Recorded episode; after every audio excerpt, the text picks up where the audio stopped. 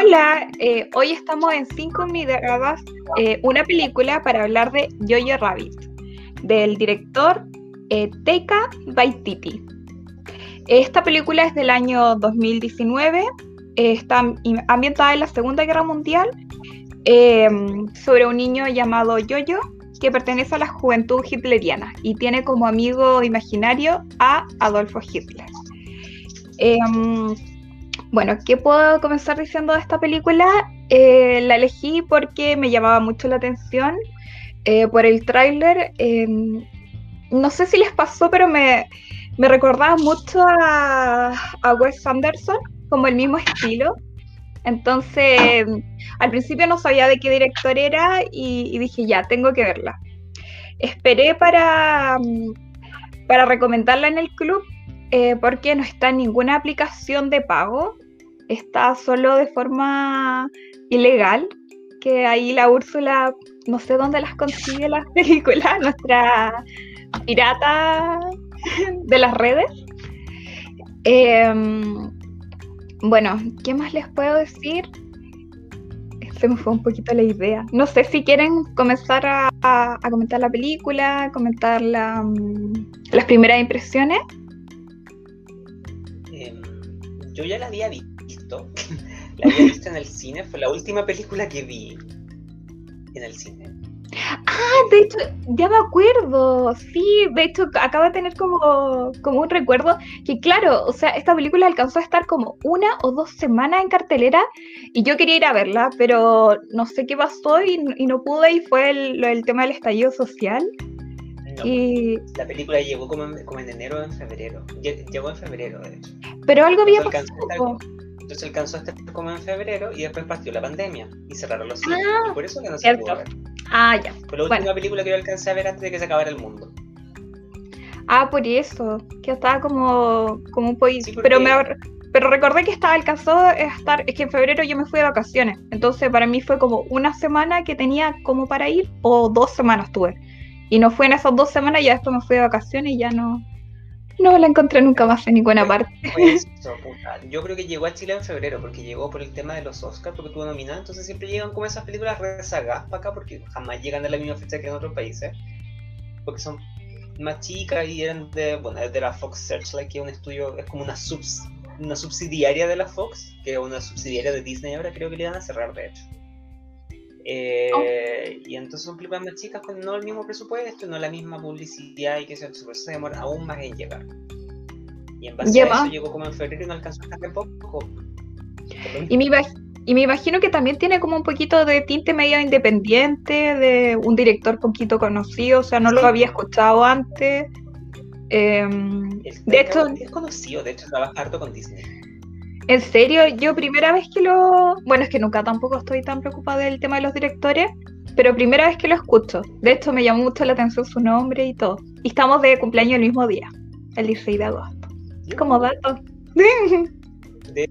como, como sumándole datos curiosos, él fue el, el creador de la idea original de Moana. ¿En serio? Entonces él, aparece en los créditos porque él escribió como el primer como eh, eh, voy, a decirle boceto, pero no, pero no es un boceto cuando es de guion, pues, pero el primer como boceto de guion que había, que una historia súper nada que ver con lo que vimos nosotros en el cine, pero la idea base es de él. Y al final como que se separó del tema de Moana porque hubieron como diferencias creativas, entonces fue como ya chao chiquillo. Pero quedó en buenas relaciones con Disney igual y él dirigió la Thor Ragnarok, creo que se llama. La tercera de Thor, no sé, pero ya, y él la dirigió. Entonces quedó como súper buena con Disney. Ah, y qué raro que todavía no llegara a Disney, nada. por lo. Ah, Así, eso. Por, el tema, porque probablemente va a llegar. Debe estar en las otras plataformas de Disney, porque acá, como mm. Disney solamente como family friendly, no creo que te muestren algo de la juventud hitleriana. Ay, perdón por el ruido, pero parece que. Hay un incendio cerca, parece. o una emergencia, no sé, la verdad. Pero mm, Claro, o sea, es el problema igual de un poquito de Disney, que hay harta... Perdón, en serio. Estos son los problemas cuando uno graba en, ¿cómo se llama esto? En directo. ¿Cómo, eh, no vaya a grabar en directo, güey? O sea, perdón, no sea así. pero los, no, no olviden. ya, pero esto no lo planificamos. Eh, no lo ensayamos antes, nosotros esto es lo que sale. Este Son los efectos especiales. Son los efectos especiales que ya, ya tenemos contratado y todo efecto especial y ya estamos mejorando. Cada vez estamos mejorando un poco más. Ay, hay que ponerle emoción. Pero también nos pasó con esta serie que todos queríamos ver en el club, de inspirado en esta niñita que mató a la mamá. O sea, no la mató ella, la mató el novio. Ah, y, tampoco, y, tampoco, no tenemos para cuándo que. No, porque ese es de Hulu. No, mentira. Sí. No, sí, sí, sí. Y esa. llegar ahora en marzo o en abril, parece que llegaba el otro servicio de Disney. Pero contratamos. ¿Qué, ¿Qué serie? El acto. Sí, de acto creo. Ah, ya está en todos lados. como, no, sí, que está en todos lados. Sí, como que la Úrsula cree que uno es pavo, pero onda, sí sabemos. Es la flojera, Úrsula. Es súper fácil apretar tres, un botón y entrar en Netflix y sacar el problema ya. Es mm. eso. Pero yo ya la vi. también. Yo ya la vi hace calete rato porque, pues, puta, uno vivía esa historia en todo caso. Si la dieron hasta en la tele, esa wea, pues como que no es un misterio en todo caso, y ya sabemos en qué termina, entonces como Claramente, ya nos leímos el juicio, así que... Sí, ya no es como un misterio, pero eso, no es tan bueno en todo caso, por si acaso. Esperabas más. Es que, ¿sabes qué me pasa con esa? Bueno, ya, perdón, no estamos eh, yendo a otro lado, pero me pasa que esa actriz eh, me genera, bueno, la he visto en otras, en una película de Amazon, pero también como que hace de, de niña media no con problemas, pero es siempre como el mismo papel. Entonces me gustaría verla, o sea, verla en, otra fase eh, para ver si es buena actriz o no, o que si uno puede explotar más, o sea, ver más, más explotado un papel o la actriz. Sí, sí Entonces, o sea, yo quería verla, pero no la he visto y la verdad también un poco de flojera. Y el tema es que ya estoy pagando tantas aplicaciones que ya, eh, como que mínimo que tenga la, las películas que quiero ver, pues, y es como que, de hecho, Amazon siento que lo voy a sacar, porque no estoy, ah, no estoy viendo de, The Good Doctor. Eh, sí, así se llama, ¿no? Sí. No la he visto. Sí. Es súper buena esa serie. La estoy... Pero me falta como una temporada y La veo y no me interesa. eh, me recuerda un poco es que igual tiene un poquito, o sea, no, no, estoy ahí asimilando otras cosas, nada que ver, pero mm, siento que estos actores como que tienen ciertos problemas, o sea, se está inspirado en un poquito en un niño autista, un joven autista. Eh, pues no podéis decir que son malos actores, o sea, es como que, que son, no sé, nos pasa con Sherlock, que tú ves Sherlock de la BBC y tú decís, es tan buen actor que, que, no sé, me pasa lo mismo con esta serie. Pero volviendo a Yoyo, eh, bueno, habíamos dicho ya que era una comedia dramática, ¿o no? Comedia negra dramática. No, no lo he nombrado, no lo he visto. Ya. Bueno, está inspirada en la Segunda Guerra Mundial, como ya lo habíamos dicho. Eh, comienza con, con, este pequeño niño en un campamento eh, de, para niños de, de la, ¿cómo se llama esto? De la juventud hitleriana, donde mayoritariamente los preparan como para seguir siguiendo al líder eh, y creerse el cuento. Eh, no sé si, bueno, a mí algo, la, primera impresión que me dio fue que siento que no voy a ver de la misma forma los scouts.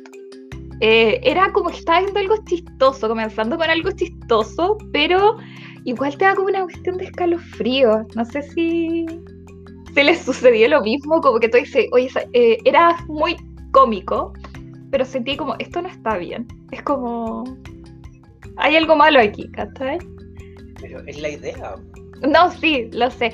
Y además, claro, o sea, y el director igual valiente en el sentido de que, de que se está metiendo con hacer humor eh, de, de, algo tan eh, tan dramático. Es algo que le afecta, porque él es judío. Sí, de hecho. le afecta directamente. De hecho, que, que, él haga de Hitler también es gracioso, ¿cachai? No, y además él decía, por ejemplo, en su entrevista, leí una entrevista que él decía como que le daba tanto asco ir y, tener que vestirse y después cuando sacaba la ropa como que se sentía mal con él mismo por todo lo que había vivido su, sus bisabuelos y todo eso, entonces igual lo encuentro heavy. Pero igual debe ser como catárquico un poco, así como reírte este saco pelota. Sí, yo creo que... porque él adaptó el guion también, entonces igual debe ser como un ejercicio súper como catárquico, digo, claro. Para él mismo, para sacarse quizás ese peso, o sea, nunca se lo va a poder sacar, porque es una cuestión como de herencia, pero para trabajarlo mejor, no sé. ¿Como terapia? Como una... A mí en lo personal me gustó harto la película. Eh, me gustó, eh, bueno, me gustó eso de lo cómico, yo lo encontré muy, muy chistosa. Eh, me gustó los personajes, los encontré, por ejemplo, esta mujer muy alemana que decía que había dado 18 hijos a Alemania. algo que uno lo encuentra algo muy chistoso, pero Hitler proponía esto, que eran las 3K. No lo voy a decir porque no, mi alemán no, no, no, es muy fuerte, eh, pero es la cocina, los niños y la casa. Eh, o sí, bueno, eran las 3K de, Hitler, que Hitler a pesar de, de que, claro, o sea, él trataba, de, eh, altecer un poco lo que era la, la Alemania y la gente alemana, eh, encontraba que la mujer debía estar en la casa teniendo hijos y, dando hijos sarios a Alemania. Entonces, pero ¿Mm? eso es lo mismo que en esa época se estaba viviendo prácticamente en todos los países, porque aquí en Chile también era como que la, mujer tenía que ser dueña de casa, casarse, tener hijos y ser dueña de casa, pues. O sea, no, no tenía como otra opción. Entonces, como que y se dedicaban a tener hijos porque, pucha, tampoco le podéis decir que no al marido y por acto de consecuencia quedaba embarazada, pues, ¿cachai? Entonces como que tampoco en ese sentido como que lo sentí entre comillas como eh, raro, porque en esos años se vivía aquí también en Chile, ¿cachai? Entonces como que en el resto del mundo se vivía eso, la mujer estaba hecha para, para ser dueña de casa. Lo que sí me llamó la atención que cuando esta mamá tuvo la conversación con esta chica judía y le dijo, tú te conviertes en mujer cuando aprendes a disparar. Eso lo encontré como fuerte, porque como que al tiro a ti te enseñaban siendo hombre o mujer igual a disparar, ¿cachai? A matar a alguien. Entonces, como que eso sí que lo encontré fuerte, porque no es algo que te enseñen a ti como, ya, tú cumpliste 15 años, ponte tú, eh, te puedes casar y puedes empezar a disparar un arma, ¿cachai? Pero Entonces, como que eso lo encontré como heavy. Pero se vive en países... de la realidad. Por ejemplo, no. tampoco, porque por ejemplo en Rusia eh, tú tienes clases, por ejemplo, de, de, cómo armar un fusil en clases universitarias o en el colegio, pero en, en alguna parte del, del, colegio o universidad le enseñan, por ejemplo, a pesar de que no es su área. O sea, eh, y eso, y, volviendo un poquito a lo, a lo, que tú decías, lo que se está viendo en el mundo, lo que pasa es que está un poquito el contra, eh, Hitler tenía un poquito el contra de lo que se estaba viendo de la mujer en Francia. ¿Cachai?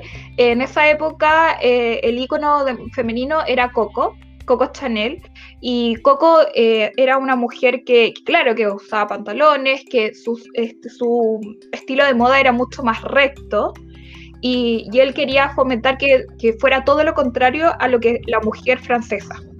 Quería la elegancia eh, de la mujer francesa, dígase, eh, tener los mejores diseñadores franceses que vistieran a, a las alemanas y, al ejército, porque el, de hecho el traje de, de la SS es, diseñado por Hugo Boss.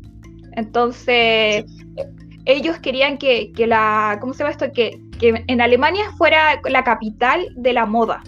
El traje está hecho para que los tipos, ya los alemanes son bastante altos, bastante imponentes versus eh, la altura media de, de, lo que son los franceses o los ingleses. Y los trajes están hechos y los zapatos para que se vean mucho más grandes, mucho más imponentes. Y, y la ropa femenina que, que vestían a las mujeres, a las a las alemanas y, a la, y la moda que se fomentaba en Alemania y en, la, esto? en las esposas de los grandes eh, generales exactos alemanes era que fuera muy curvilínea. que se que ah, caderas prominentes, harto busto, eh, ya la mujer, bueno, la mujer alemana tiende a ser como más curvilínea, eh, va más, eh, o sea, con, con, más busto, con más cadera y que se fomentara mucho más, porque eso lo hacía ver una mujer que fuera mucho más fértil. Entonces era como eso un poco porque ese el tanto la burla de la burla un poquito de lo que de la diferencia que se hiciera. Y también en ese tiempo en Estados Unidos estaban, eh, como los hombres estaban en, eh, luchando, estaban en batalla, en, la, en guerra, en, en, Estados Unidos también se estaba fomentando que la mujer entrara a, trabajar, eh, entrara a lo que era... Mm, a, tener un look un poquito más masculino, ocupar pantalones por la fábrica y todo. Y, ya el boom como de tener guaguas y, hacer como la vida de ama perfecta de casa fue, comenzó en los 50, como que con toda la llegada del electrodoméstico y esta típica ama de casa muy... Eh, no sé, muy típica de los 50, la que es típica... de, comercial.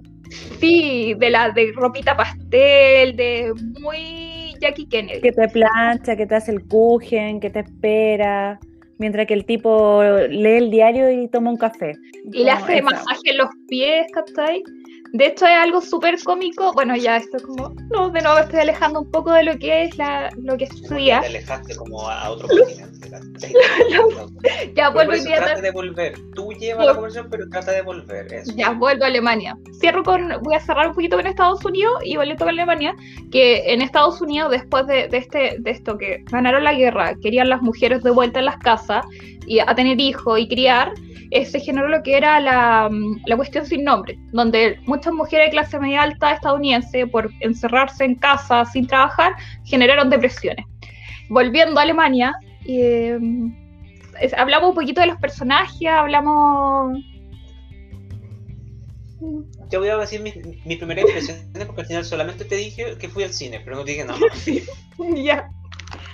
Resulta que yo la quería ver porque sí, como que había visto el trailer y me pareció gracioso porque ustedes saben que mi lado no es antisemita, pero me tiene súper podrido el tema de los judíos.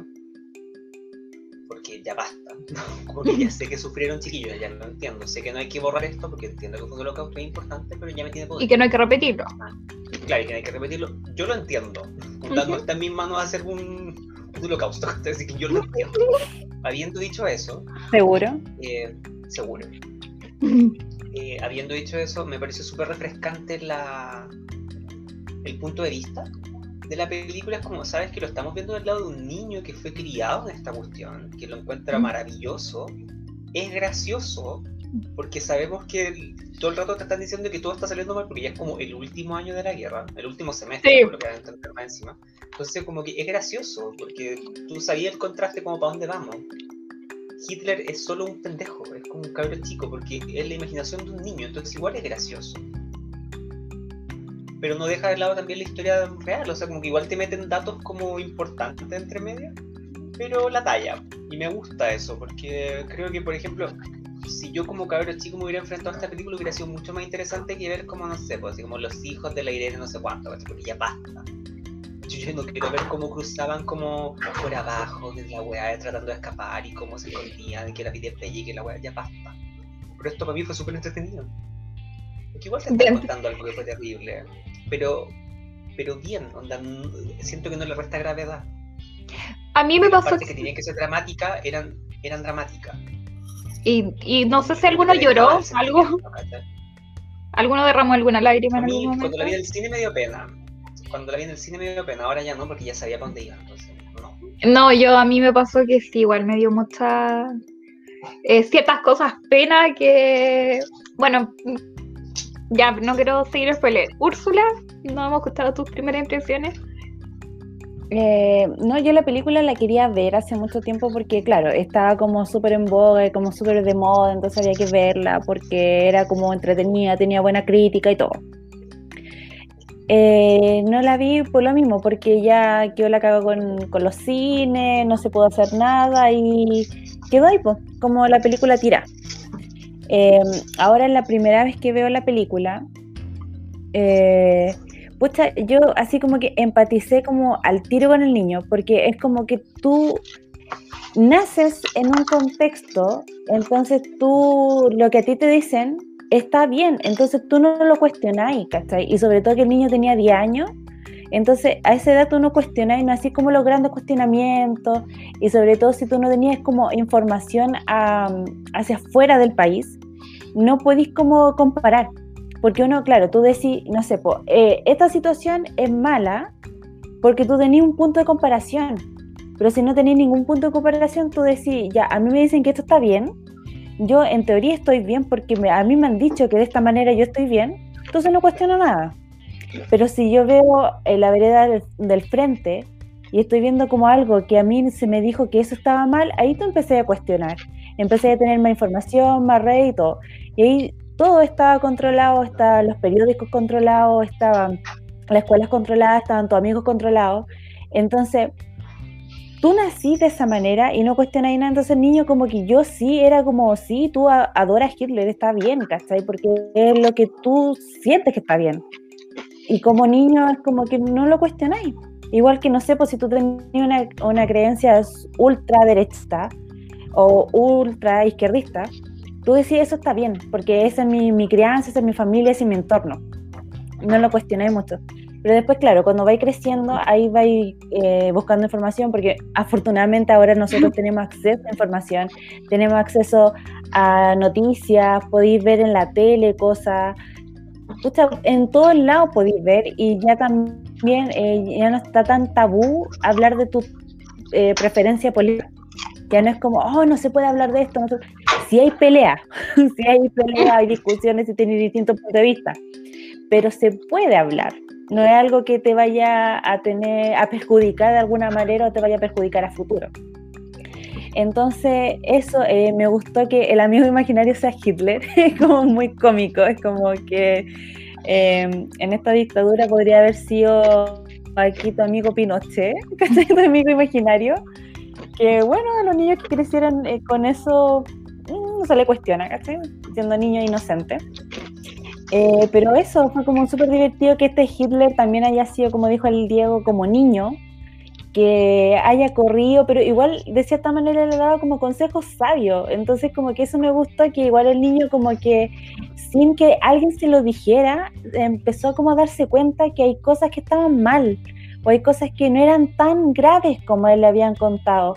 Y siendo niño y viviendo en ese contexto, igual me gustó la mamá como lo, lo guiaba porque también no le decían así como directamente, eh, esto está mal, esto está bien, pero sí piensa en esto, piensa en esto otro, revisa si esto te parece bien, esto te parece mal, entonces no lo guió como directamente. Entonces eso me gustó mucho como la, crianza de la mamá.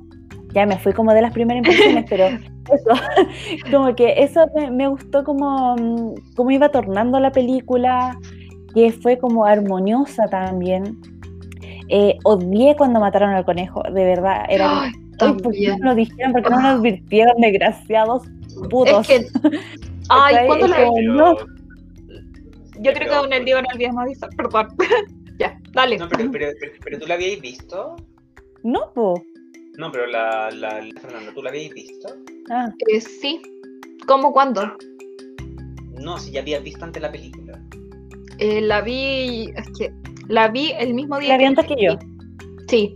Ya, ya, el punto es que no la habíais visto eso, güey, porque ponte tú cuando yo recomendé el faro, también había una, escena súper violenta contra una gaviota. Y yo le pedí disculpas porque no la había visto, no tenía cómo saber qué pasaba esto. Y me acordaba que mataban un conejo, sinceramente. En mi mente también lo omitió. Mi mente también lo omitió. No me que eso pasaba. Entonces, puta, sorry, pero tampoco No, no yo la vi el mismo día, entonces tampoco voy a decir como chicas, cuidado que hay una escena súper violenta, no tenía cómo saberlo porque no la había visto. Me pasó algo parecido, no me acordé de lo del conejo. Eh, es que no sé por qué sentí que ya todos la habían visto antes que yo. Porque ya la habían comentado. Eh, en cuanto a eso que comentas, que, que claro, como niño es como mm, eh, como lo que tú ves cuando creces, claro. O sea, dentro de todo te están enseñando. Eh, me acuerdo, este debate lo tuve, me acuerdo, con una persona. Eh, como dijeron, no, pero es que. Um, ah, la Úrsula estaba, po. Es que los alemanes eran egoístas.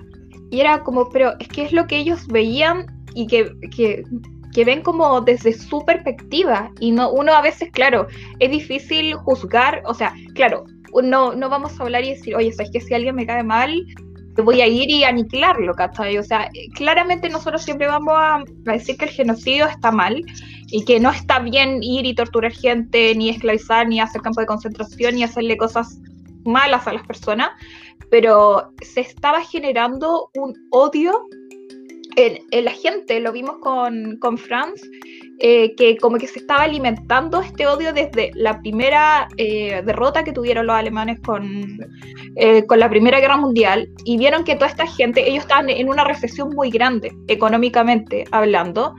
Y, claro, los judíos eran súper buenos para hacer plata siempre, para, para, generar sus negocios y obviamente se van generando esto como envidias o, o, ¿cómo se llama esto? Eh, como, puta, lo que está un poquito sucediendo acá, eh, trayéndolo un poquito a contexto chileno, con la migración. Por ejemplo, nosotros siempre decíamos, a nosotros no nos afecta eh, porque no, no, estamos expuestos, por ejemplo, no están compitiendo por trabajo o por salud o por colegio, etcétera. No, no nos vemos eh, involucrado en ese tema, pero gente cuando uno sale de eso de un poco, dice, uy, ¿sabes qué? Estoy molesto porque, no sé, mi, en el, eh, mi hijo no queda en el jardín porque eh, queda, se, hace preferencia por tales niños, y se va generando como un, una xenofobia, un rechazo y, y, no, o sea, y no es que la gente a lo mejor diga, oye, sabes que esa gente nació así, sino que se va generando y, con naturalidad y yo creo que ahora un poquito va a aumentar, por, ejemplo, vemos las noticias y no sé, vemos lo que está pasando acá en el norte, cerca de... Mm, ay, sí, el Chane, sí, lo hemos visto en tendencia, ah no, Panguipulli hoy día, pero eh, y la gente entrevistando a esta gente que, que mayoritariamente es población aymara, eh, que la están saqueando y uno ve, por ejemplo, la las condiciones a las personas que asaltaron, ¿cachai? Por ejemplo, si, no, no digo que ya sea bueno asaltar a gente de más plata, pero si tú veis, no sé, pues desvalijan una casa en Vitacura, ¿cachai? Gente que, que a lo mejor está pasando carencia.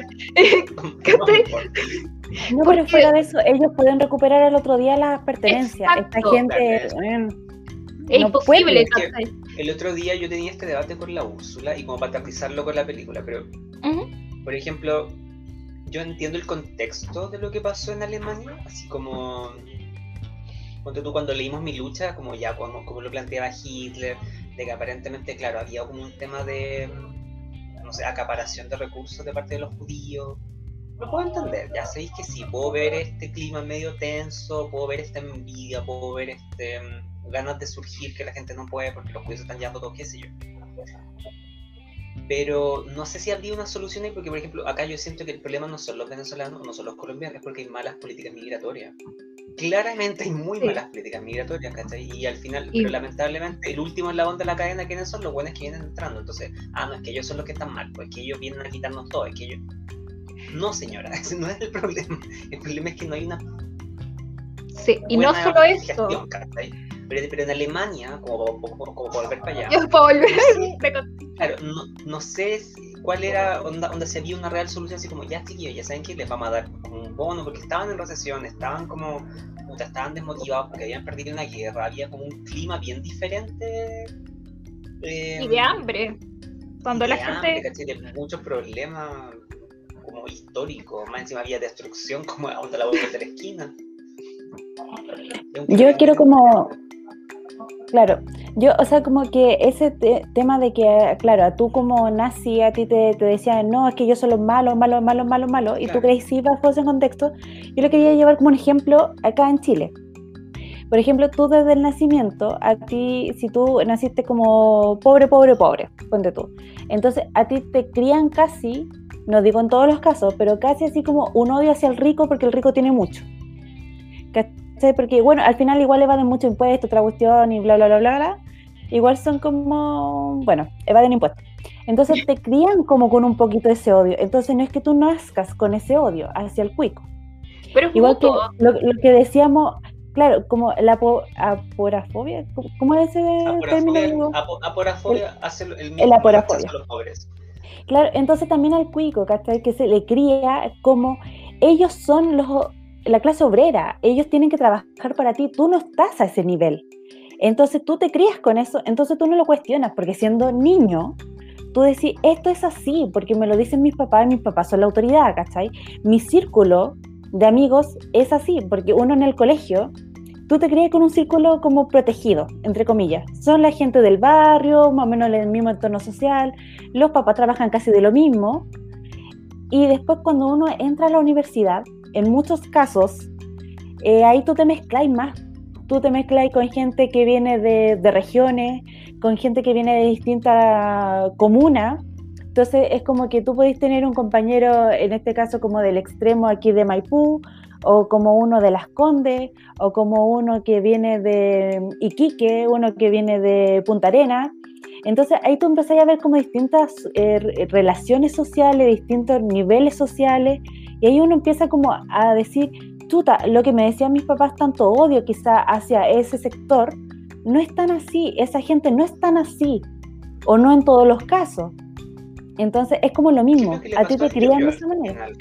a yo le pasó eso, que era como, esta niña no es tan desagradable, esta niña no... No tiene cuernos. No tiene cuernos, no, come gente. No, es... No. Claro, no, duerme colgada del techo. Como murciélago. claro, no. No trajo el coronavirus. De hecho, a mí me parece como súper como fuerte esa, ese primer dibujo que ella le hace, que es como onda, onda donde viven ustedes, ¿cachai? Y ella le hace un retrato de él, y es porque sí, porque vive uno en tu cabeza. Sí, pues. Y, le cierra la puerta nomás. Y es como, weón, es que era eso. Está como el prejuicio. Este mito que es súper estúpido. Porque era súper estúpido. O sea, yo sé que la película era como súper ridículo. Pero no me extrañaría que a los cabros chicos le hayan metido cosas en la cabeza, mm. sinceramente. No me extrañaría. Es que sí, pues, a ti te crían, a ti te crean con una ideología política, y, o sea, consciente o inconscientemente. Porque igual si tus viejos son ultraderecha, eh, un cabro chico de 5 años no va a ser ultra izquierda, jamás. A esa edad no. a los 10 años tampoco. En la, en la película son súper ridículas, ¿cachai? Pero no, pero no creo que esté tan lejano de la realidad me acordé de algo. Tú no lo cuestionáis, Justo me acordé de algo que es eh, muy parecido a esto, y yo creo que apoyo en el tema de Diego que es probable que sí lo dijeran, porque en Medio Oriente se ocupa eso. Me acuerdo de que. Em, ¿Cómo se llama este, este terrorista que. Bin Laden? Saddam. Saddam Hussein. No, ah, Bin Laden. bueno, no, ya. Osama Bin Laden. Nunca lo amas. ¿Está muerto o no está muerto? Bueno, el hijo eh, teníamos de mascota un mono. Él, y, como que decía que él, lo que pasa es que él, bueno, este tipo, entre resumen, eh, creció como odiando a su papá porque sus primos, eh, o sea, el tipo tenía mucha, mucha plata, pero tenía que vivir como en el desierto, mientras que sus primos vivían como en mansiones, con piscina, con deportivos, porque eran árabes con plata. Y decía que él cuando estuvo en los campamentos eh, de guerra, eh, como que a su mono lo atropellaron, porque, ah, lo apuñalaron, porque le dijeron que era un, un, estadounidense que se había transformado en mono.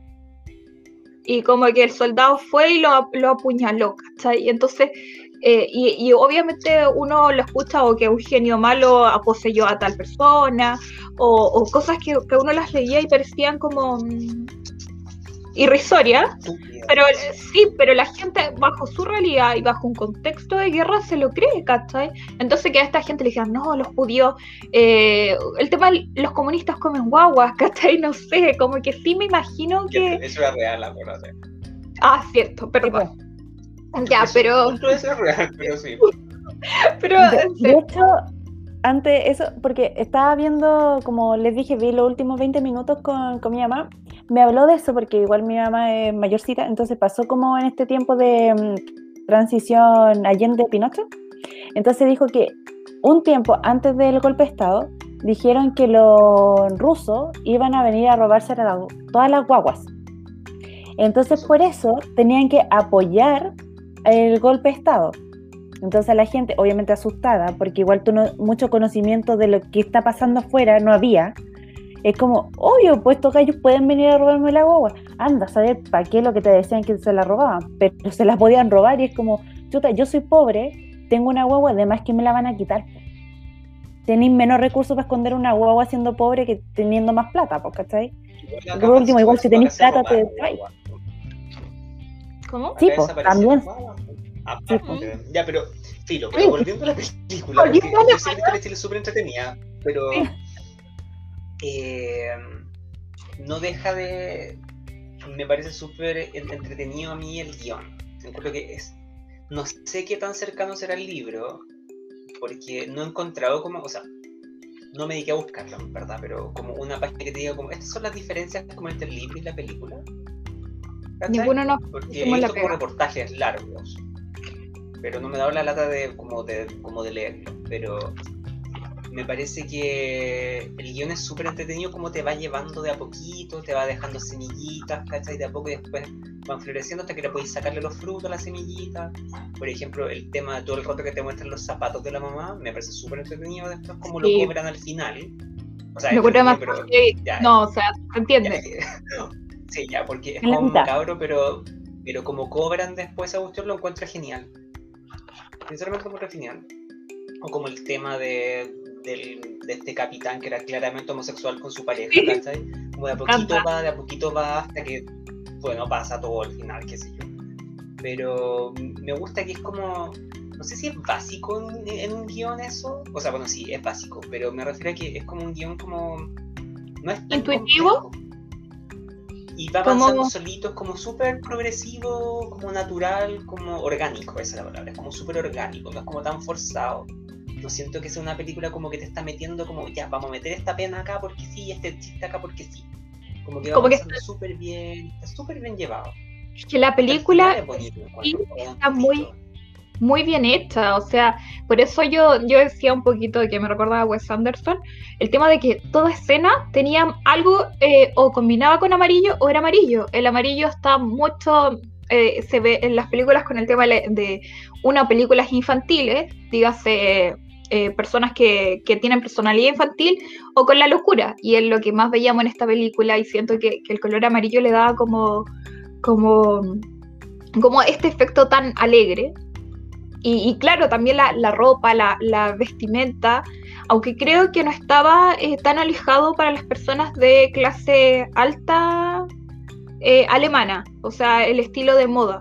Sea, no era como todo 100% de, del vestuario, sino que igual tenía un poquito de inspiración de, de lo que era en esa época eh, como la ropa de Alemania.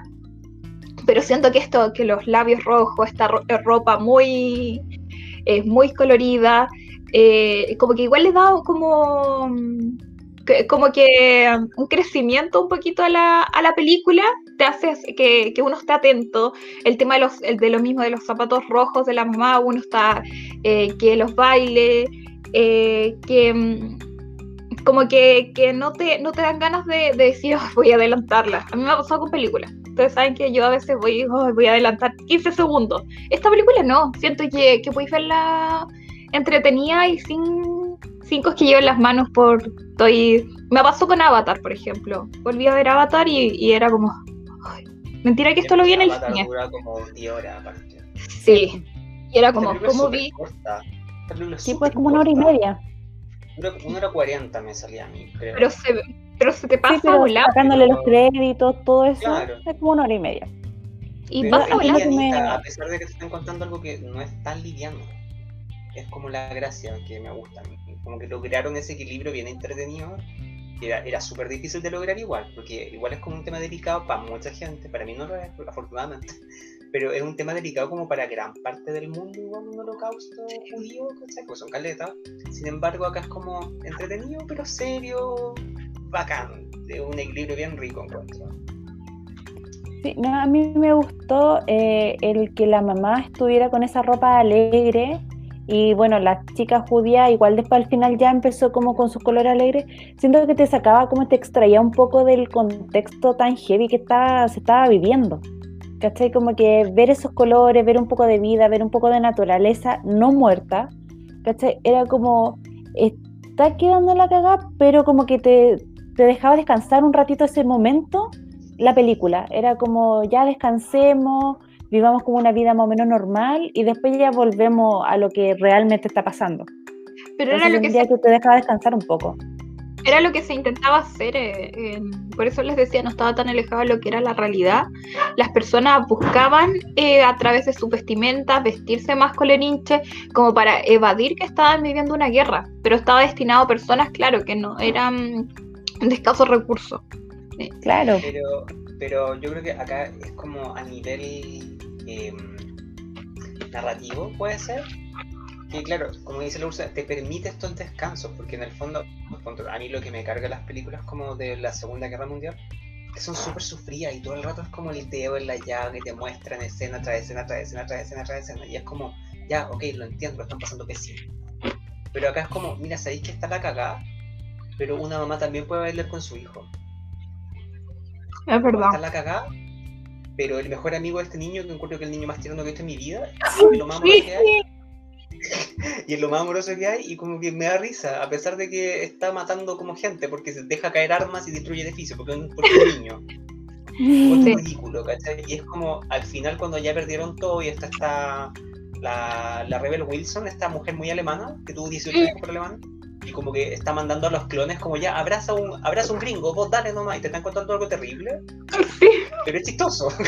Entonces igual como que te permite esos descansos. Y ponete esta chaqueta para que no te disparen. Claro, y a, pero, y, a nivel narrativo te deja descansar porque te podrían estar contando esta historia de, otra, de, otro punto de vista que fuera súper miserable, así como el Jojo Rabbit como obsesionado con Hitler, ¿cachai? Como esquizofrénico, que le mataron a la mamá y que ahora va a morir en la guerra. O te podrían contar esta historia que es más chistosa, pero igual es terrible. Sí. Me gusta eso. A mí el chiste que... a, mí el chiste que me gustó, o sea que lo encontré muy, muy así como sacado de, de nada que ver, cuando le llegó este gallo con los pastores alemanes y fue como, estúpido, te dije perros, no pastores alemanes, no tan literal. Entonces me cagué la risa porque fue como, bueno, es que, claro, si decís traemos un pastor alemán sin contexto, tú traes unos pastores alemanes, pues, ¿cachai? Entonces, no, me dio mucha risa esa, esa escena porque, claro, venía como de un ambiente más o menos tenso y se tiró mm. como esa escena y bueno, yo me saqué una carcajada porque bueno, de verdad es muy cómico. Y este gallo em, me encantó también el es como el como jefe entre comillas del niño, que no sé qué puesto era. Capitán K, K, porque era Keppendorf, no sé, K. Él eh, me encanta, me encantó su personaje, porque claro, al final el tipo fue como, ya soy un lisiado, en teoría, porque no veo por un ojo, no tengo, de hecho no tiene un ojo. Entonces como ya, filo, sabéis que me voy a la, a la cresta, hago lo que yo quiero, ayudo a quien quiero, me importa manito y es como ya, filo, porque puta, igual voy a morir y salvo a este cabro chico como mi último acto y se vistió con esa ropa tan ridícula, al final es como, te dais cuenta que podéis morir y, y vos estás así ese traje me acabo de acordar, pero, no me acuerdo específicamente quién era, eh, pero me acuerdo que, eh, bueno, típico que cuando uno de una película busca como información de pronto, entonces Google me dio como durante una semana mucha información de como de Jojo Rabbit. Y había un artículo que decía que como que en verdad ese traje que ocupaba el tipo no estaba tan alejado de la realidad porque ponte tú, eh, cuando un soldado ocupaba como plumas automáticamente significaba que era homosexual. Entonces era como que en verdad todo este, todo el disfraz que ocupaba al final sí tenía un significado. Cuando así era ridículo. Mm. Hasta la chapita que tenía. Pero todo era real. Era como, sabéis que sí, esto te está diciendo algo. Pero como en contexto real, como que mm. significaba algo, pero no recuerdo qué era específicamente. La, me encanta. que dije porque sí, pero en verdad no me acuerdo qué A mí me encanta la tensión, la tensión sexual que había, eh, porque no te, dice, no te dice que es homosexual, pero era como todo el rato te lo están tirando a poco. Y claro, yo creo que eh, ayudó porque la primera ayuda que él, hizo fue cuando estaban en la casa antes de, la muerte de la mamá, em, con el carnet de la, de la hermana. ¿Cachai? Ahí como que... Simultáneo. Eso fue, para, a mí me dio a entender que fue como en simultáneo. La muerte de la mamá con la inspección en la casa del niño. Yo también creo que, que eso, o sea, es que dicen que van a. algo llegó el gallo a la casa, po. Ah, toda la razón. po. Y después Pero- llega y sale y ve a la, la mamá colgada, po. Porque Sí, claramente po, no claro. había llegado como en un día, dos días, el niño se desesperó, fue a buscar algo, andaba como con un carrito parece, y ahí vio a la mamá. po. Sí, porque, Entonces, por- porque fue dateado se supone. De paréntesis, el disfraz del tipo, en la cuenta tú tienes un triángulo rosado invertido, como en, una- en- en una solapa, lo cual el triángulo rosado se le ponía a los hombres homosexuales en los campos de concentración, ¿cachai? Como que todo en el traje Mm. significaba algo que era real, donde habría que buscarlo, pero sinceramente, mm, como fue lo primero que encontré la rápida. Pero De eso. hecho, yo creo Pero bien que. cachado, porque eso me gustó, la capa, los flecos, las plumas. El otro gallo andaba con, con esa cosa dorada, como... no Es que sé ellos querían una música que molestara al, Sí, al y eran con derecho contrincante. de autor. Los de- eh, eran los dibujos con derecho de autor, no le podías robar el traje, ¿cachaste? Y era como, no, era como claramente es súper homosexual porque era claramente súper homosexual pero pero me dio gusto saber que tenía como como cosas que significaban algo que no era como Antoja hizo la película como ya cómo hacemos un capitán muy homosexual ya pongámosle pluma y una capa no sé era re fácil pero tiene un doble significado igual lo encontré clever así como inteligente Yo debo reconocer que no me di cuenta que el gallo era gay. No ¿En sé, serio? Eh, Es como Puta, no, po.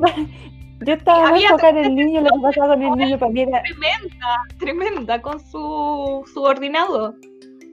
No, yo No lo tomé acuerdo. tan a tercer plano, ¿cachai? A ese tipo, que yo recién como que lo pesqué. La primera vez que lo vi, como en serio, fue cuando la mamá le, le pegó un rodillazo en los cocos al gallo por haber dejado Sí. que al hijo le pasara lo que le pasó. Ahí lo vi. Y después cuando salvó a la niña, ahí lo vi. Entonces yo como que no, ese personaje no, no me llamó mucho la atención, entonces por eso Pero yo creo que no me di cuenta, hay pero una no... escena en que va llegando el yoyo creo que es cuando lo mandan a pedir metal y están los dos como conversando y se van acercando y se van acercando hasta que llega el yoyo y se separan y ahí se va como cada uno por su lado, ¿cachai? No te lo por estoy ejemplo. diciendo todo el rato. De hecho, No. no, yo me di inmediatamente cuenta. Eh, yo siento que ayudó un poco a la judía eh, con la fecha y a Yoyo por lo mismo, porque dentro de todo te- tenemos que recordar que, que, claro, o sea, como dice Diego, eh, la- los nazis no solo perseguían a lo que eran los judíos, sino también a los homosexuales. Eh, y claro, a o sea, todo, dentro- a todo lo que se moviera. en todo caso. Entonces, dentro de todo, eh, tú estás ahí viviendo, es como eh, esta doble vida, como, no sé, ser de, mm, eh, de ¿cómo se llama esto? De, mm, de tal partido, de tal cosa, y ser un, un infiltrado, por decirlo de alguna forma, ¿cachai? Entonces, Claro. dentro de todo, tú sabes que eres parte de- del sector, entre comillas, vulnerable, el- el que puede estar ahí, y, eso igual te, genera un poco de empatía y, un poco de, mm, eh, de no voy a hacer esto, va, no sé, de, de no ir eh, y matar gente porque sí o, o no, o no ser empático. Versus, por ejemplo, el típico alemán eh, que se había reflejado en los niños, que a mí me, me pareció como el típico adolescente estúpido, sea estadounidense o alemán, es como el típico cabro chico rubio de mediana edad, que era como, me voy a la guerra, y es como, weón, imbécil. Como que, y siento que está como en todo el, en todo el mundo este tipo como petulante, idiota, con baja inteligencia, que, que no sé, lo recordamos un poco en los rugbyistas, como eh, de película gringa, como con poco Pero, cerebro. ¿sabes qué es brillante Pero- de, ese- de esos dos tipos cuando se encuentran con el yoyo en la calle, en el auto, y le dicen como nos vamos a la guerra, yoyo, ra, ra", y cuando, llega- cuando va con la mamá de vuelta en bicicleta, el mismo camión, y ellos no van de vuelta. No me di. Es eso. No, pero yo ya cuando... los- y los tipos... en yo- ese sentido, yo como que no critico a esos adolescentes porque, No, por favor. porque a ti te crían de esa manera. Entonces, es como lo mismo que tú decís, ya, tú termináis cuarto medio y es como, eh, fracasados, yo entré a la universidad, ¿cachai? Porque igual como que lo así, o no tan directamente, o hay gente que lo hace también. Entonces, es como, es lo mismo para ellos, porque nosotros, nuestra meta es como ya tú salís de cuarto medio y tienes que estudiar alguna carrera, lo que sea, ¿cachai? es como que tenéis que hacerlo, es como tu, tu próximo paso a seguir, como que después salís de la universidad y tenéis que trabajar. Es como que las cosas. Entonces, es lo mismo para ellos. Ellos te crían desde chico, ya, ya vimos que te meten como a estos tipos de como Boy Scout, teniendo 10 años para prepararte para la guerra. Su amigo de 10 años también ya era soldado, ¿cachai? Entonces, que el tipo sea seleccionado, porque seleccionado, gran seleccionado para ir a defender a tu patria, es bacán, pues, ¿cachai? Es como yo me entrené durante cuánto tiempo, aprendí a hacer todas estas cosas para ser un seleccionado y poder defender a mi patria, porque eso es lo que a mí me inculcaron y eso es lo que yo sé, porque también esos adolescentes, digamos que quizás tenían 15 años, toda esa edad, ¿cachai? No es como que seas muy pensante, ¿cachai? Igual, no digo que son tontos, pero esa edad igual uno anda como con las tendencias, con la influencia, medio emo, que, que andáis bien, que andáis mal, bueno, tu hormona, tu cabeza, tu cerebro anda revuelto, ¿cachai? No sabís mucho para dónde va la cosa. Y si a ti te seleccionan para ir a defender a tu patria, es como bacán, ¿cachai? qué más rico que a esa edad ser parte de algo, ¿cachai? Claro, pues. Y lo mismo que no sé, pues si tú vivís en una familia militar y quedáis como siendo militar, es como que bacán puedo seguir con el patrimonio familiar, entonces, como si lo logré, ¿cachai? Fui seleccionado y soy como ellos. Entonces, como lo mismo para esos cabros. Claro, uno lo ve como, hoy el cabro pesado que le hizo matar a un conejo. Pero también tenía como una cierta, mm, como, no sé si justificación, no sé cómo explicarlo, pero es verdad. Tenéis que matar a una persona. Entonces, si no puedes matar a un animal, menos vaya a poder matar a una persona. Y si no podéis matar a una persona en la guerra, lamentablemente, matas tú o te matan. Es que la adrenalina es diferente. pero yo tampoco lo justifico como tal, pero yo sé que es una práctica bien común. yo sé que milicos acá en Chile onda, a los cabros le obligan a matar perros.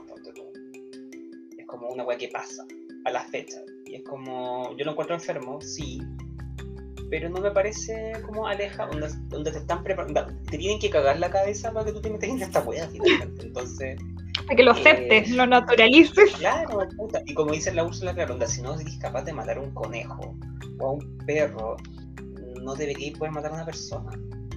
Pero es que yo creo que tiene. No lo justifico, pero lo entiendo. Sí, es, que igual en France, cuando el gallo se ve cara a cara con su enemigo, es como lo mato o me matan. No tenía otra opción. Está en la guerra, ¿cachai? Tenéis que hacerlo. Entonces ahí entra ¿Qué es lo que entra primero? Tu supervivencia. Y la supervivencia te dice, mata para ser salvado. Y está en una guerra. Entonces, entre comillas, es justificado que lo hagáis. No, pero. Y si no, muere el tiro o no vayáis a la guerra, ¿cachai? No, está claro, no, y te, te fusilan por eh, desertor. Eh, pero, pero a lo que voy es que yo siento que no es necesario ir y tener que matar animales previamente, eh, porque la adrenalina te va a hacer defenderte, como tú misma dijiste. Eh, porque eh, mi abuela le pasó algo parecido. O sea, no, no mató a nadie, pero lo que pasa es que mi abuela le, eh, aprendió a disparar, pero porque por defensa propia, porque una mujer, mi abuela, o sea, se independizó en una época en que las mujeres no se independizaban sola, etcétera, y mi abuela aprendió a disparar. Entonces, ella en ese tiempo tú no tenías drama, por ejemplo, de andar con, con, o sea, con tu pistola y todo, en tu cartera y todo. Y una, y en un momento que ella iba, se le tiró un, perro, pero a morderla, así como encima. Y mi abuela logró, le disparó, pues. Entonces, eh, obviamente tú con adrenalina reaccionas, ¿cachai? O sea, eh, o me muere, o me ataca, o, o, o sea, actúo, ¿cachai? Entonces yo siento que... Sí, pues, pero entonces no necesitáis estar matando a un conejito inocente porque sí, ¿cachai? pero ahora me, quedé pensando con donde empezaron a decir de los conejos, me acordé de un pollo. Porque es como ya, tú comís pollo o no comís pollo, comís pollo y ese pollo alguien lo mató. He intentado ser vegetariana por mucho tiempo, muchas veces en mi vida. El intentar no cuenta. Porque si alguna vez comiste vaca, mataron a esa vaca. Y pero dice que horroroso. pero, Dice, pero dice que la gente que trabaja en el matadero termina súper mal. Sí, Eh, psicológicamente. Obvio, po. Obvio, porque tenés que matar a un ser vivo y obviamente se mueve, ¿cachai? O lo viste, o puede ser muy cruel, ¿cachai? Entonces, igual es como que si podís matar a una vaca, no quiero decir que te vayas a ser un asesino serial, pero sí tenéis como la posibilidad quizás de, de enfrentarte y quizás no, no temblar tanto ante como un agresor, ¿cachai? Que se venga contra ti, a diferencia de que, no sé, pues a ti si te venga alguien y tú decís, ya, si este loco viene y me, me apunta con un arma, yo llego y se la devuelvo y si tengo un arma también le disparo. Quizás tú no lo vayas a hacer, o quizás la adrenalina sí.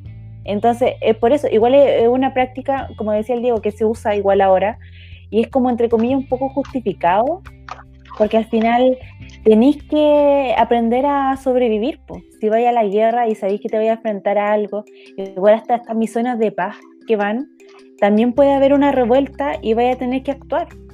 Porque te pueden matar a ti, pueden matar a tu compañero, ¿cachai? Pueden matar a la gente que está cerca tuyo. Y si tú ves como militar, tenéis que actuar. ¿Cachai? Y el que ya después andes disparando a la tonta y a la loca, ya es una cuestión que estáis cagados de la cabeza, pues estáis mal. Si disparáis sin justificación. Es que, o sea, igual lo entiendo porque eh, lo- nosotros lo- creo que lo hablamos también en el- acá en el podcast, que sucedía mucho que las personas, eh, dígase en otros sectores, dígase regiones, tienen más facilidad, por ejemplo, para hacer homicidios con, con corto pulsante, versus acá, por ejemplo, en Santiago, que creo que era más, eh, las muertes eran mayoritariamente por mm, balazos Disparo. disparo.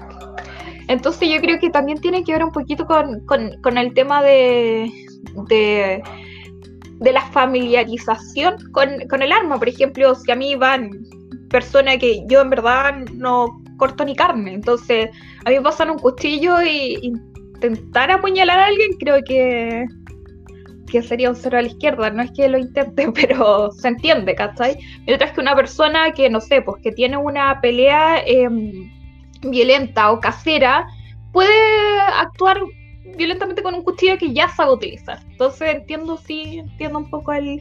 Pero no necesitaba matarlo con, con el pescuecito, ¿cachai? O sea, podrían cazar conejos, Pero si a la gallina se le mata así, pues la desnucan. Pero tú no vayas a la guerra a desnucar gente. Pero es que O también es práctico. Es mucho más práctico agarrar un conejo y desnucarlo, ¿cachai? A que empezar a perseguirlo, ¿cachai? Una lata. Además que narrativamente... Y apuñalarlo, pues sería súper triste, más doloroso. claro, Porque no va a hecho, morir a la primera. lo muestran cuando lo hacen, muestran que ese movimiento, pero tampoco te lo muestran porque violencia animal, ¿cachai? Entonces creo que igual es como lo más práctico que pueden hacer, porque claro, creo que es onda, haberle metido un cuchillo y sacarle las tripas es mucho más violento visualmente. Haberlo perseguido y como puta hacer sufrir al conejo, puta por una actuación, porque más encima eh, el conejo actúa básicamente porque no lo mataron por la película. Entonces, a veces va a estar más violento quizás eso. Creo que es súper práctico como tomarlo de las manos, decirle al actor, mira, hace esto un poco, cortamos escena, mostramos el yoyo y como Ah, pero, ya, pero todo igual nos generó impacto y nervios. Sí, pero como a nivel narrativo lo justifico y lo entiendo. Es que a nivel narrativo y a nivel práctico, porque claramente en esa época debe haber sido algo muy similar, quizás con conejo, con ciervos, con no sé, con el animal que sea, ¿cachai? Claro, y Eh. después cuando se cae del bosque es más fácil un conejo con pollo, no sé. Claramente. No hay pollo salvaje, que yo sepa. Pueden haber pollos flight, pero salvaje no sé. Además que hay gallinas salvajes. Eh, Debe haber todo salvaje por ahí, yo creo. Creo, Sí, no como- sé, Como perros salvajes. Sí, no sé si vieron la noticia de esas vacas que estaban en estado salvaje en Chernóbil, que mm, generaron como manadas de vacas. ¿Sí? ¿sí? Entonces debe haber pollos libres, cabritos, burritos, de todo. Pero volviendo a la Alemania hitleriana, eh, me gustó también, a ver qué otra cosa me gustó. Es que me gustó mucho la película, creo que, que la voy a dejar como, como película mm, que podría repetirme. Me encantó que dejara tantas frases, o sea, estaba muy bien hecha, creo que ya lo dije, pero en verdad estaba muy bien hecha. Estaba todo tan cuidadosamente, mm, los planos, lo- la vestimenta, la música, la música. Yo en verdad Eh, siento que me gustó mucho la música. Em, ¿Qué más puedo decir? Los diálogos, eh, los actores los encontré muy, muy bien, o sea, no, no me molestó. Em, y me gustaría hablar un poquito del tema de, de, qué les generó eh, las chicas, está la, la, la judía, si empatizaron, no empatizaron, lograron... Ya la habíamos visto a esta actriz para todo esto, que no sé si lo notaron. Úrsula En tu película. no conocía, pero ¿cuál? ¿En, tu película? Sí, en Chicas Perdidas. Ay, de ayer, sí me, me, sonaba su cara, pero no, no cachaba dónde es que hoy se sí. memoria. Es que acá se ve eh, más, no sé si más eh, más alta se ve. O, bueno, es que se, ve como... más color, en chicas perdidas, recordemos que tiene como un filtro de Instagram como medio ah, ya que hay más colores, entonces se ve como más rojita, más rosada. Como que se ve más viva. Más viva. La Erika tiene que hablar. Ya como para ir redondeando eh, este podcast, eh, ¿qué más agregarían ya para finalizar? Algo que les dejó la película, algo que les gustó. Eh, yo antes eh, les había preguntado un poquito si les había generado un poco de empatía. Esta chica, mm, eh, es que me, molesta decirle la judía, pero era la, la chica la judía que... Sí, pero no lo logro recordar. Ya, filo, pero creo que sería súper poco humano no empatizar con la comadre. Si te muestran como igual como no es una mala persona. Yo, eh, me agradó ver, como ya he dicho en todo este rato, pero como una versión diferente a la historia que ya no sabemos como de memoria un poco. Pero es como una judía chora. Sí. Anda, como que está como súper empoderada de su historia, ¿cachai? Como onda, si me puedo reír de los nazis un rato, lo voy a hacer. Y cuando tiene que sufrir la loca ya, sí sufre, porque igual sigue siendo una niña ha pasado pésimo, que está viviendo como entre muros, no sé, quién sabe cuánto tiempo. Pero encuentro que un personaje súper. Yo lo encontré súper rico en el sentido en que no recuerdo haberla visto.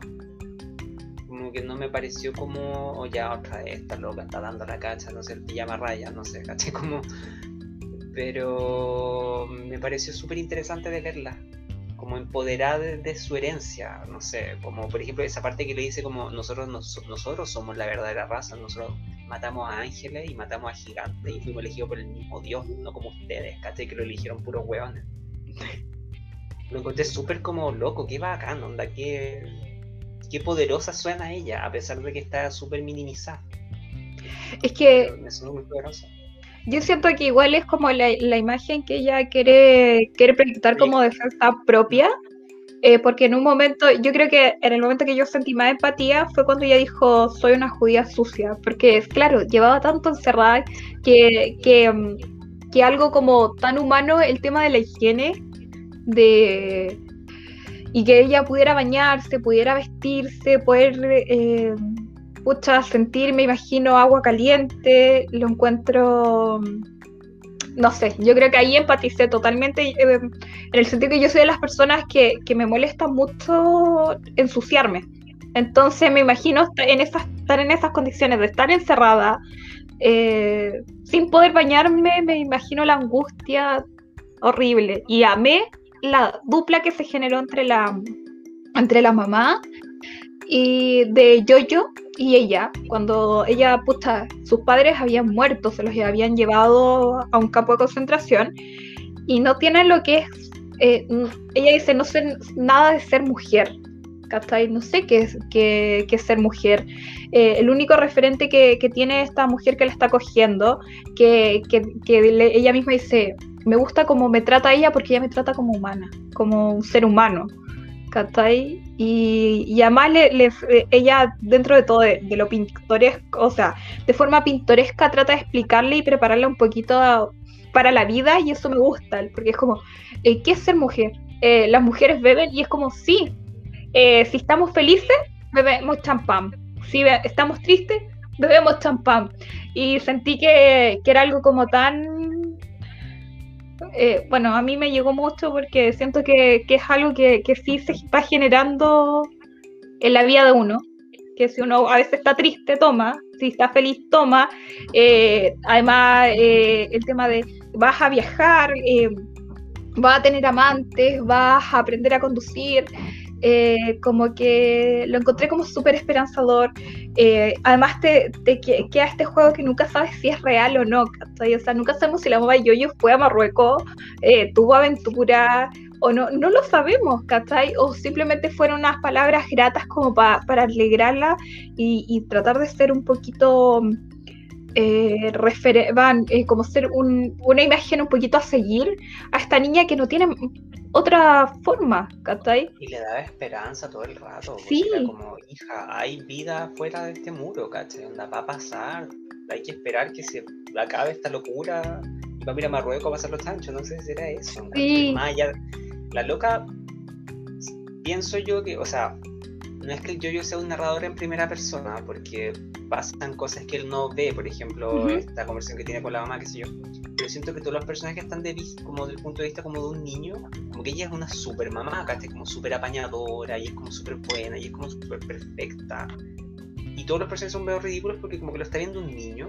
Pero sé que no es como la idea porque no es un narrador yo-yo, lo entiendo me parece que es como una versión como súper buena de todos los personajes porque lo está viendo un niño.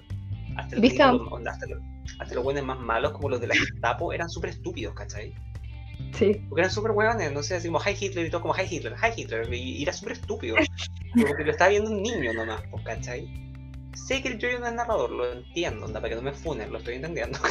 Pero siento eso, como que era todo del, parte, del punto de vista de un niño vista de una mirada más inocente, por decirlo de alguna forma. Es que yo creo que el director, ay no, es que creo que me encantó, insisto. Em, claro, o sea, a lo mejor igual era un poquito el toque de, del director de querer a lo mejor, eh, creo que, bueno, esto ya lo hablamos anteriormente con Tim Burton. Eh, con, bueno, no me acuerdo la película, creo que fue una que elegí yo. Bueno, filo, no, no elegimos. Pero es como escupir. ¿Ah? No, oh, también esa, también. Bueno, hemos visto varias de Tim Burton. Eh, bueno, dos. Eh, pero a lo que me refiero que, que claro, son directores que, eh, que escribieron el guion, que pudieron escupir un poquito su, su yo interno y expresar lo que ellos ven hacia afuera, ¿cachai? Él quería eso, jugó con eso y lo logró, ¿cachai? O sea, logró que la gente le gustara la película, que no lo funaran, podrían haberlo cancelado totalmente, podría esto haber salido muy mal. ¿Cachai? Eh, la gente podría habérselo tomado muy mal y, no. O sea, creo que tú puedes, obviamente él es judío, entonces podía, pueden judíos haber visto esta película y haberlo, no haberse sentido ofendido, o pueden verlo, bueno, espero que, que no haya nazi, o sea, creo que acá ya hay chantas nazis, o sea, ni que sean neonazis al, eh, al no sé cuánto. Bueno, eso igual me genera un poquito de gracia, pero ya eso sería salimos un poquito de la película. Sí, pero te entiendo lo que quieres sí.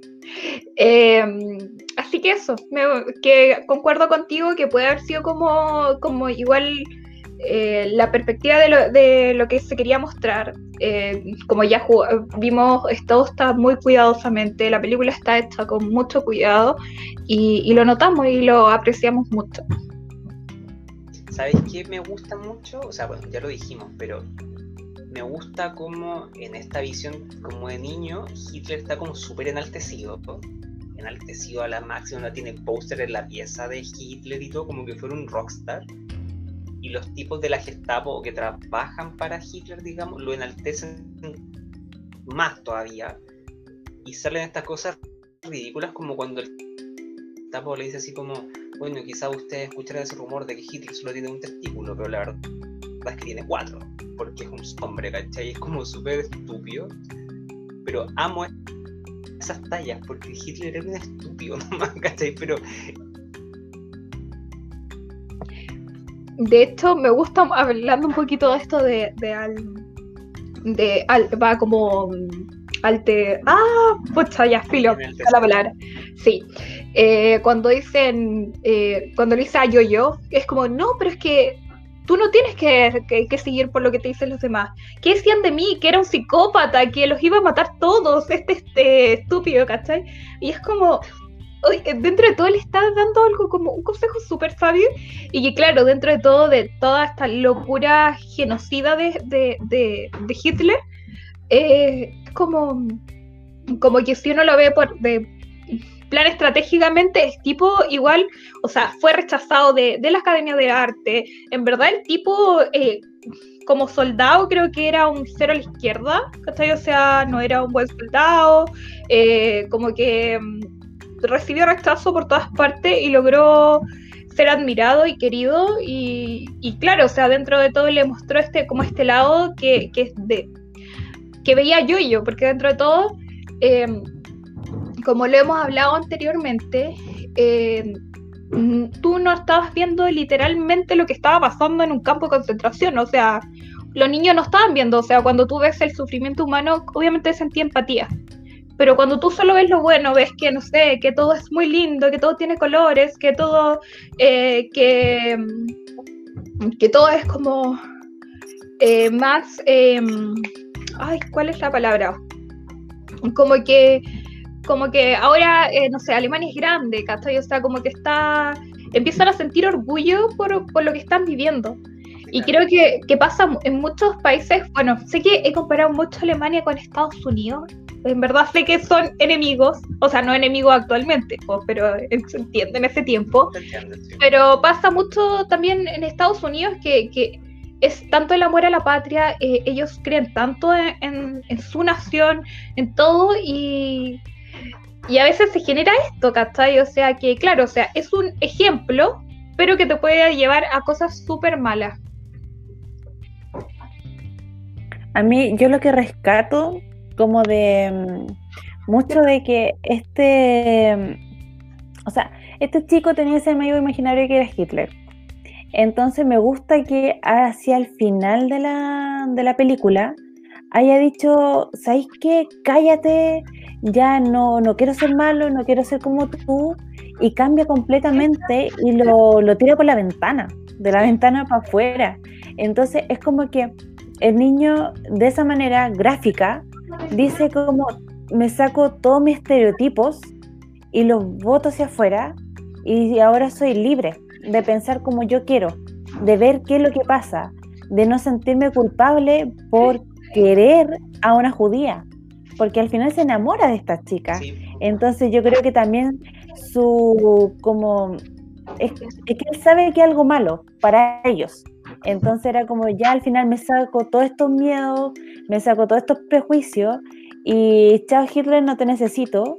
Y sigo con mi nuevo primer amor, amiga, hermana, porque al final es la familia que le queda a este chico.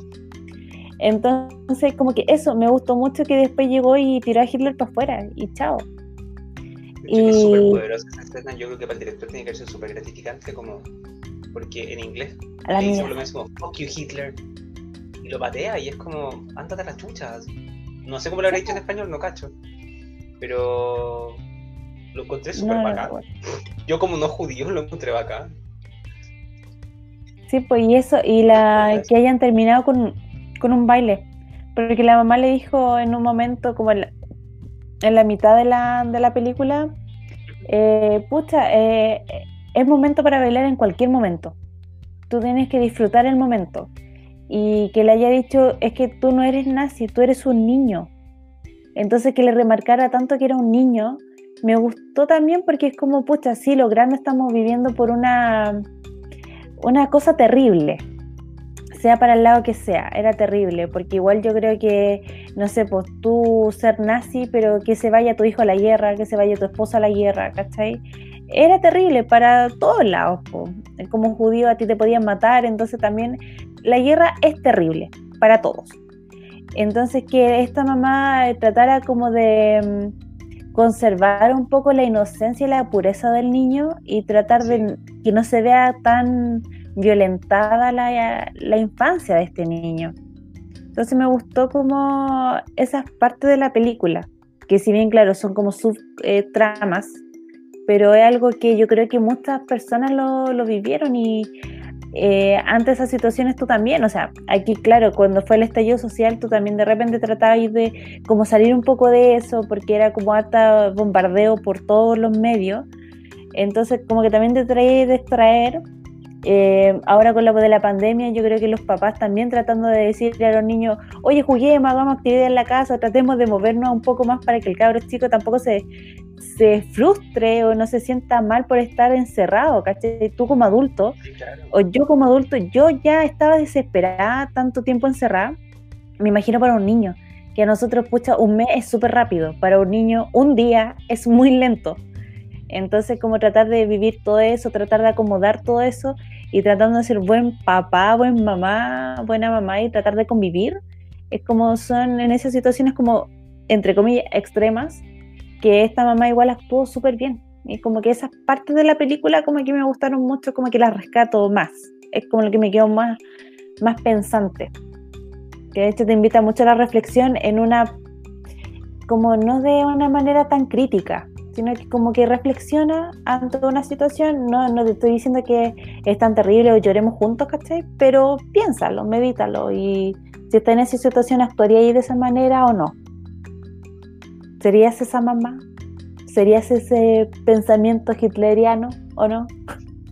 Yo creo que en ese caso, como para cerrar yo con mi punto de vista por lo menos, pero debe ser súper... No podría juzgar a ninguna de las dos mamás finalmente, porque es una situación como súper extrema. Creo que lo ideal es que sea una mamá que como que te diga, mira, sabes que están pasando cosas malas, pero podemos bailar igual, como lo que decía yo, con la, mira, sabes que afuera sí hay un campo de, de concentración, pero cenemos igual y no es porque queramos como tapar el sol con un dedo, ¿cachai? Pero de repente hay cosas que un niño no tiene por qué pasar por toda esta mierda, ¿cachai? No le corresponde. A uno como adulto de repente no le corresponde, pero un niño ni siquiera puede como elegir tampoco, onda, puta que lata un niño ya que tenga como un pensamiento consciente como un yoyo, ¿cachai? Que tiene como 10 años y vivir como la mitad de una guerra que están matando gente porque sí, y que tu mamá sabe que es como súper estúpido. Puta, que te saque un poco un rato debe ser súper bueno igual, po pero tampoco podría jugar una mamá que no lo hiciera, porque es una situación como súper extrema. Que no sabemos cómo vamos a actuar. Yo para finalizar, eh, creo que, que, sí. Que bueno, las frases yo creo que, que están para bronce. Eh, y podemos quedarnos con muchas cosas y la película nos puede dejar muchas cosas. Es una película divertida, pero que no, que no le quita el drama de lo que fue, te muestra cosas igual crudas. Eh, creo que tiene las sensaciones como una montaña rusa, de puedes estar triste, feliz eh, y ir viviendo esas emociones. Está súper bien cuidada, como ya lo he repetido mil veces. Y, claro, o sea, eh, como dicen los chicos, no podemos juzgar cuál va a ser la reacción que uno va a tener frente a un, a un problema bélico, una guerra. Eh, puede que sí, que podamos tener el ánimo para tratar de evadir o hacer una fiesta o tratar de, o, poder hundirte, o sea, y creo que todo es, es válido. Eh, así que eso, yo creo que, que cerramos el capítulo por hoy. No sé si alguien quiere agregar algo más. ¿Le faltó algo más? Quiero, ¿No? quiero agregar ah, de que curiosamente es como la tercera vez que terminamos como con una reflexión, como súper profunda, o dejamos como medio como, como súper serio. Que yo me acuerdo porque como que nos pegamos otra igual, como parece con Klaus. pero, y fue la anterior que también grabé. Como que estuvimos los tres juntos y como que coincide que nos pegamos como esa reflexión, como, como que quedamos tristes al final, no sé. ya, tratemos de quedar felices, porque que vamos a grabar prontamente, espero, Evangelion y eso nos va, no, eso nos va a dejar. Ahí yo creo que sí nos vamos a pegar una reflexión y vamos a terminar tampoco tan felices. Ahí quedamos peor todavía, por mucha psicología implícita ahí. No. Es que parece que. Pero como que siento que pensamos mucho. pensamos mucho en este podcast, entonces como que quedamos medio como agotados mentalmente. Es que creo que tiene que ver un poquito con nuestra personalidad. Un poco somos personas reflexivas, somos personas que somos más. Puede ser, quizás eh, nos falta la dosis de, la Beli, de la Connie, que son más. más, Más alegre, ah, más alegre. Nos faltó alegría, chiquillo, nos faltó alegría. No, sí, ya. Bueno, nada, ¿Y qué pasa la alegría? ¿Qué No, pasa? no, claro, no que llegó. pase alegría. Esto acá- ¿Qué personaje intensamente seríamos? Yo soy tristeza, obvio. Yo soy el rojo, el ¿Furia? furia. Sí. Pero Ay, yo no- también pienso que soy disgusto, porque soy como muy como. Como tristeza, así como una, como una tristeza, pero como sarcástica. así como. Degustada. Yo no Claro, sé. así No, Estoy enojado porque estoy triste. no podría analizarme. Está total triste, no sé. No, tú soy como, como psicótica, no sé, soy como una mezcla de weas. Psicótica. Te juro, sinceramente. Como no, ella no es una emoción, ella es psicótica. Qué horrible. Eres más compleja, eso, eres Más compleja que una emoción. Soy muchas emociones en una. claro, eres más Yo- compleja que una emoción. Pero creo que estaría alejada de felicidad, Sí. claramente. Pero es que nadie en su sano juicio debería ser felicidad tampoco, es una lata esa wea. Oh, es que, no sé, es como siento, hace poco Es vi un... mucha felicidad igual es un estado psiquiátrico, porque está ahí, eres limítrofe, y no parece completamente igual. negación. Es que en el fondo todas esas emociones son como límites porque eran como una sola, en un solo ser. Mm. Claro, no podía vivir de una emoción, imposible. No, pues entonces. Por eso es que uno tiene que ser un poco más complejo, como yo soy tristeza disgustada, ¿cachai? Estoy tan disgustado que tengo pena. Detesto, O- no, pero es que eso como detesto es. Olvidé mi idea. Tenía, iba a decir algo, pero lo olvidé Íbamos a totalmente. despedir esto, íbamos a despedir Ah, esto ya, como una reflexión super seria y nos fuimos a la cresta. Al menos no- corto. no fumo las emociones.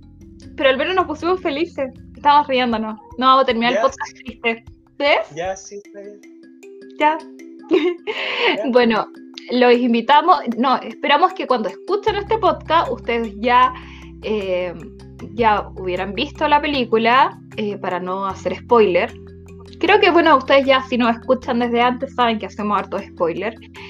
Y eso la encuentran la película en Cuevana porque no sé dónde más pueden verla. Lamentablemente no hay está- publicación. ¿Mm? Creo que legalmente está en HBO Max, cosa que no tenemos en Latinoamérica, porque tenemos HBO Go todavía. Ah, cierto. Que Oh, sí, porque en HBO no está. Pero claro, legalmente debería estar ahí. Es que la verdad es que si la vende, eh, escuchan este podcast de algún otro país, puede que existan películas, eh, por ejemplo, hay muchas películas así. En España están todas las películas de Amazon que quiero ver y es como no me sirve Amazon acá en Chile. Así que, ah, bueno, sí, sé que tiene solución, Diego. Sé que tiene solución. Pero. pero tengo que ahí ponerme ahí a analizar un poquito de cosas o hacer un trabajito extra. Así que eso ya, nos despedimos por fin para no alargarlo más este podcast, así que nos vemos próximamente. Adiós. Chao. Adiós.